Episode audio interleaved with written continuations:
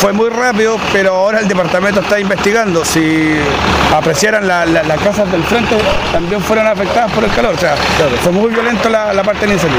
Un vehículo, claro, completamente dañado que estaba en el interior de la casa. Civiles ni bomberos lesionados. Tres casas afectadas. Una auto completamente destruida y la otra parcialmente.